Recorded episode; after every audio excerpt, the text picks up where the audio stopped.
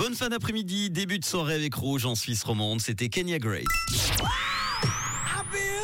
Et la bonne nouvelle du jour nous vient des Pays-Bas. Dans cette bibliothèque d'Amsterdam, on ne trouve pas de livres à emprunter, mais des robes, des tuniques, des blouses et des pantalons. Et oui, afin de limiter l'impact environnemental de l'industrie de la mode, responsable jusqu'à 8% d'émissions de gaz à effet de serre, cette bibliothèque d'un autre genre propose donc aux clientes de changer de style à leur gré grâce à la location d'habits de qualité.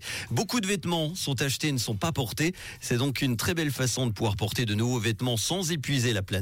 Cette boutique est située dans une rue animée du centre de la capitale néerlandaise. Elle propose une collection variée de centaines de pièces que l'on peut donc louer et qui sont régulièrement renouvelées, mais aussi disponibles à l'achat. Alors sur chaque vêtement, il y a une étiquette qui indique le prix, souvent onéreux, il faut le dire, mais également le coût de la location par jour, qui lui va de 50 centimes à quelques euros. C'est donc très intéressant.